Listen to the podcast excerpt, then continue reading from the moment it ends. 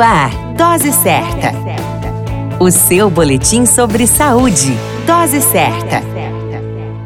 Olá, eu sou Júlio Cazé, médico de família e comunidade. Esse é o Dose Certa, seu boletim diário de notícias. E o tema de hoje é a importância de não se automedicar. E os créditos são homenagem ao Dia do Farmacêutico. A automedicação pode ser prejudicial à saúde, ocasionando sérias complicações como dependências, alergias e até mesmo óbito.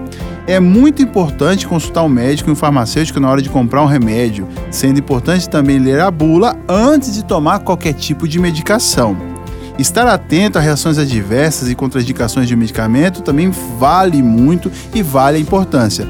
Portanto, antes de tomar qualquer tipo de medicamento, consulte o médico e também o farmacêutico. Não se automedique por conta própria pelo risco de complicações. E um feliz dia do farmacêutico. A qualquer momento retornamos com mais informações. Esse é o Dose Certa, seu boletim de notícias. Eu sou Júlio Cazé, médico de família e comunidade.